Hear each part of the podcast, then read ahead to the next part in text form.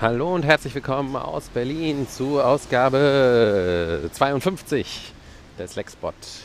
Schön, dass ihr mich wieder begleitet auf meinem Weg von der S-Bahn nach Hause.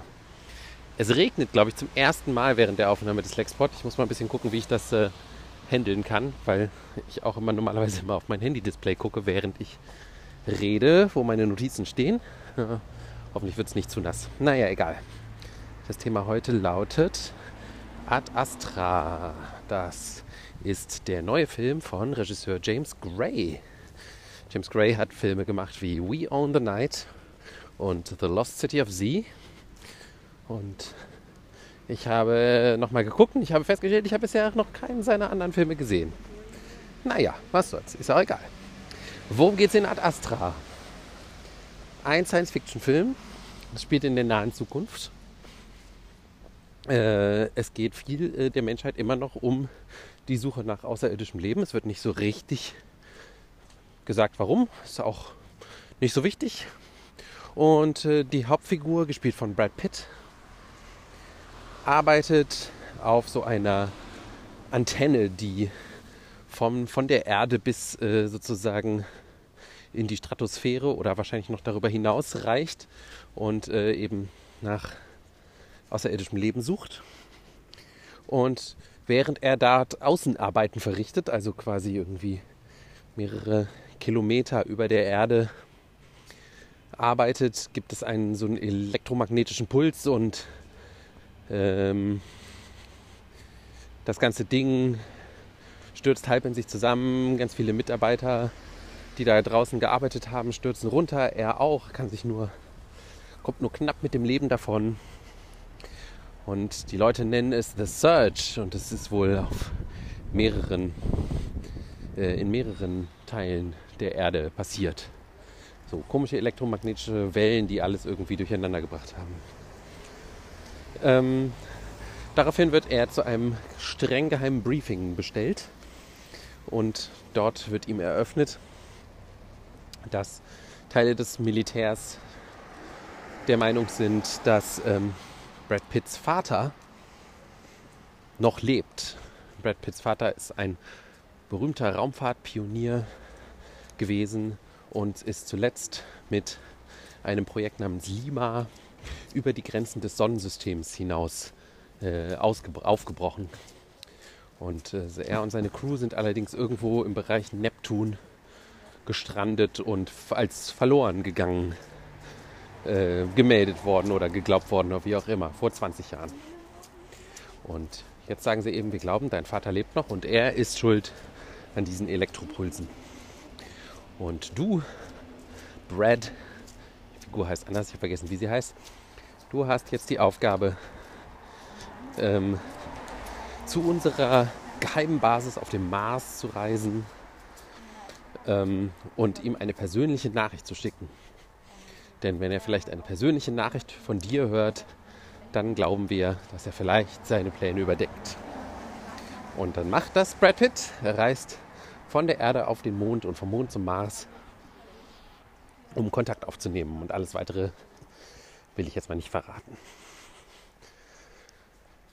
Und ich muss auch sagen, es fällt mir irgendwie schwer, den Film gut zu analysieren. So, ich mochte ihn. Ich hatte beim Kino irgendwie ganz, ganz angetan. Ich habe ihm vier Sterne gegeben, zum Beispiel auf Letterboxd. Ich fand ihn interessant getaktet, so abwechselnd, nachdenklich, emotional und actionreich. Ähm, und vor allen Dingen sieht er sehr, sehr gut aus. Komme ich auch später nochmal drauf zu sprechen. Aber im Gegensatz zu all den anderen äh, Space-Movies der letzten paar Jahre, also sowas wie Interstellar, First Man, The Martian, Gravity, lässt er sich, finde ich, viel stärker als all diese anderen Filme eigentlich nur im Spiegel von 2001 betrachten. Warum glaube ich das? Also einmal hat er natürlich die gleiche Flugbahn sozusagen wie 2001. Es geht von der Erde erst zum Mond. Dem Mond spielt auch eine längere Sequenz und dann geht es auf einen weiteren Himmelskörper in unserem Sonnensystem und darüber hinaus. Und Es gibt ähnlich wie in 2001 auch sehr stark diese Gegenüberstellung von Banal Banalität und diesem der Science Fiction so wichtigen Sense of Wonder, den ich auch super wichtig finde in der Science Fiction. Also immer wieder wird beides gezeigt. Also zum Beispiel fliegt Brad Pitt also mit einem kommerziellen Flug zum Mond, so ähnlich wie in 2001. Ähm, die Astronauten, die im Film vorkommen und die teilweise diese Reisen unternehmen, sind total routiniert und schon relativ abgeschmackt. Noch nicht ganz so schlimm wie bei Alien, aber auf dem Weg dahin. Ähm, und auch diese Nicht-Emotionalität, die Brad Pitt äh, durch den Film hinweg äh, an den Tag legt, also er ist sehr emotional verschlossen, die wird eigentlich eher als so ein Asset verkauft, also eher als was Positives. So ähnlich wie es schon auch in First Man der Fall war. Also Leute, die nicht ihre Emotionen mit sich durchgehen lassen, die immer den kühlen Kopf behalten. Bei ihm ist es irgendwie auch der Puls, der immer ganz niedrig bleibt und so, sind halt gute Astronauten, wird halt gesagt. Die behalten halt den Überblick auch in stressigen Situationen. Ähm, und äh, dieses, dieses ruhige, dieses banale, kontrastierend mit der Unendlichkeit des Weltraums und so ist ja auch ein großes Thema in 2001. Ähm, und die Bildsprache des Films, die ist dem aber eben entgegengesetzt, weil ich finde, die ist total mystisch geradezu. Also äh, immer wieder, egal wo er hinkommt, steht Brad Pitt in so langen, merkwürdig beleuchteten Korridoren. Ähm, es gibt später eine Szene, ich glaube, man kann, man muss es einfach verraten, die irgendwie auch in der Nähe des Neptuns spielt und das sind halt einfach auch Bilderwelten, die man, glaube ich, so im Kino, also da hat, hat er schon sehr stark sich bemüht, Herr Gray, äh, da wirklich was Neues zu zeigen, also neue, auch so Farbwelten und so. Und ähm, ich finde, da wird halt ganz stark so ein archaischer ähm, Dings aufgebaut. Also er hat auch in Interviews darüber gesprochen, dass es eben halt auch eine Odyssee auf jeden Fall sein soll. Und äh, grundsätzlich muss man auch sagen, dass also auch im Finale des Films, wo es grundsätzlich also irgendwie darum geht, auch ja so um äh, das finden also die Frage nach außerirdischem Leben und ob es das gibt oder nicht und so, das ist ja eben auch das, worum es bei 2001 im Endeffekt geht. Ähm, ich finde, eines der stärksten Sinnbilder, was der Film dafür auch findet in seiner Bildsprache, ist die Visiere, die Helme der Astronauten haben immer alle so Sonnenschutzvisiere.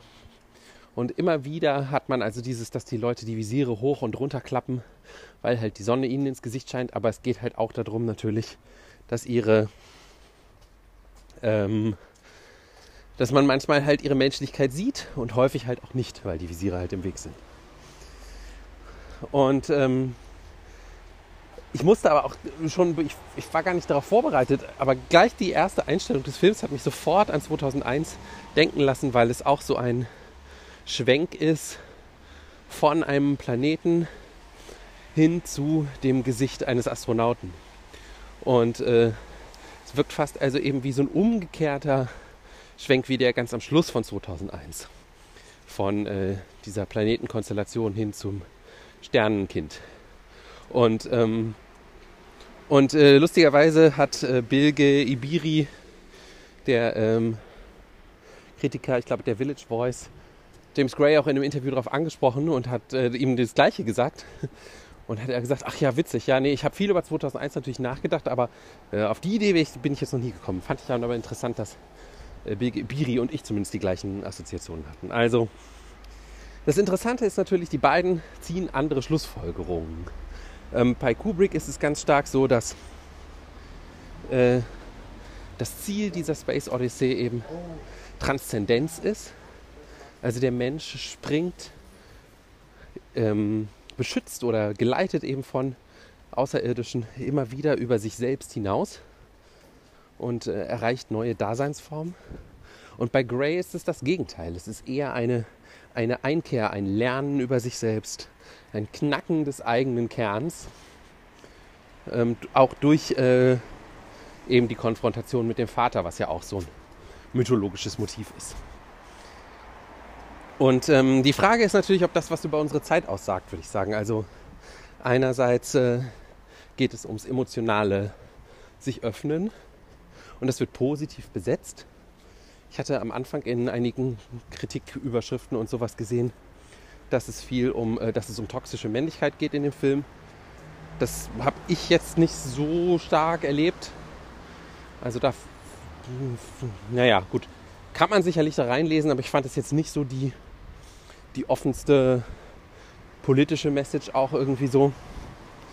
Aber also es geht einerseits um dieses Positive, sich emotional zu öffnen, aber es geht halt auch um Ich-Bezogenheit. Also Brad Pitt äh, schießt sich da irgendwie auch auf so eine persönliche Mission ein, die sich eigentlich nur um ihn dreht und opfert dafür im Laufe des Films auch relativ viele andere Menschen, muss man halt einfach auch sagen. Also das ist dann eben halt auch die, die Frage, ja, eben, ist das unsere Generation, sind wir irgendwie verschlossen und ich bezogen und ist das positiv oder negativ oder wie auch immer. Ähm, eine Sache, die der Film halt nutzt, ist Voice-Over, um die Gedanken von Brad Pitts Charakter immer wieder sozusagen auch zu hörbar zu machen. Und das fand ich leider das einzig wirklich Nervige an dem Film. Ich fand, dass diese Voice-Over oft genug alles kaputt gemacht haben irgendwie auch. Also statt diese krassen Bilder, die er da komponiert, einfach wirken zu lassen und die Gedanken erahnen zu lassen, die Brad Pitts Charakter hat. Und nicht immer alles zu erklären, manchmal halt auch so wirklich super on the nose, finde ich. Hätte man es halt auch einfach stehen lassen können, hätte den Film noch mehr wirken lassen können, den Sense of Wonder noch mehr wirken lassen können. Klar, dann wäre es wahrscheinlich noch näher an Kubrick an 2001 dran gewesen, aber der Film gilt ja auch als Meisterwerk. Also ist jetzt nicht vielleicht unbedingt die schlechteste Inspiration. und das sind so meine gesammelten Gedanken zu Ad Astra. Also ich mochte den Film, ich mochte nicht den Voice-Over. Ähm, ich bin mir nicht ganz sicher, was er wirklich aussagt. Ähm, aber es lohnt sich auf jeden Fall, ihn sich im Kino anzugucken, würde ich sagen. Und dann empfehle ich noch ein Lied, ähm, Apple Music spielt mir immer wieder interessante Instrumentalstücke so in meinen äh, New Music Mix. Und das neueste davon ist von Sarah Longfield und heißt Aura Aura. Also das hat mir sehr gut gefallen, das kann man sehr gut hören. Probiert es doch mal und bis dann.